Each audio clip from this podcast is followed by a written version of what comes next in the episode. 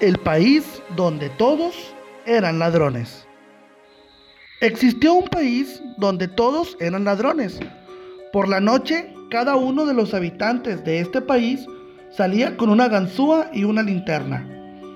Cada noche iban a saquear la casa de un vecino. Al regresar, cada ladrón cargado de objetos encontraba su propia casa desvalijada, porque recordemos, todos se robaban unos a otros. De esta forma, todos vivían tranquilos. Un vecino robaba al otro y este a otro diferente. Y así sucesivamente hasta llegar al último que robaba al primero.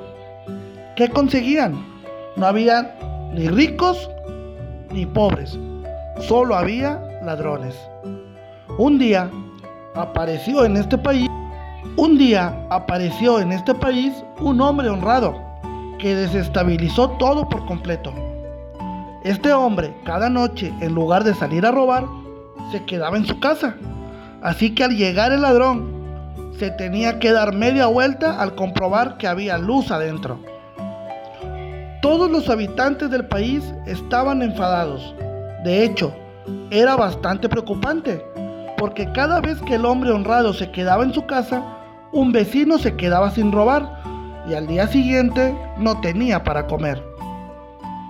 Entre todos consiguieron convencer al hombre honrado para que saliera por las noches.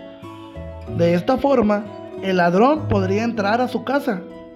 Pero, aunque él accedió, el problema no estaba resuelto.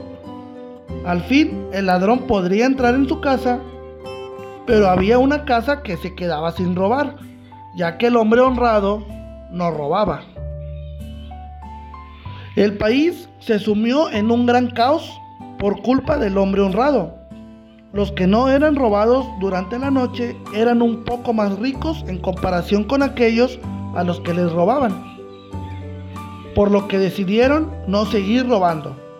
Pero los que iban a robar a casa de los que no robaban se empobrecían más, ya que al estar ellos en casa no podían entrar. Pasaron unos cuantos años y los ricos se dieron cuenta de que si no seguían robando al final se volverían pobres.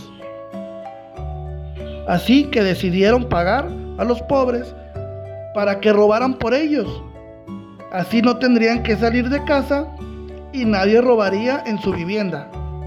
Pero ellos sí recibirían beneficios de los que robaron para ellos. Se firmaron contratos y se establecieron salarios.